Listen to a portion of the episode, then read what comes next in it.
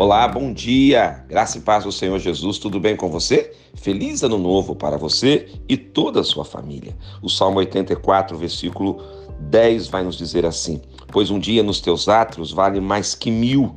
Prefiro estar à porta da casa do meu Deus a permanecer nas tendas da perversidade que você possa intensificar o seu tempo com Deus, que você possa priorizar o seu tempo devocional, de oração, de meditação nas sagradas escrituras, de contemplação do poder de Deus na sua vida. Por que não dizer viva adorando, viva cultuando o seu Deus, o adorando em espírito e em verdade. Um dia nos atos do Senhor vale mais que mil. Esteja na presença de Deus, esteja na casa de Deus, torne a sua vida uma vida de adoração contínua ao seu Deus. Isso vai mudar radicalmente o seu destino. Isso trará a você frutos maravilhosos. É muito melhor estar na presença de Deus do que permanecer nas tendas da perversidade, ou seja, permanecer no caminho do pecado.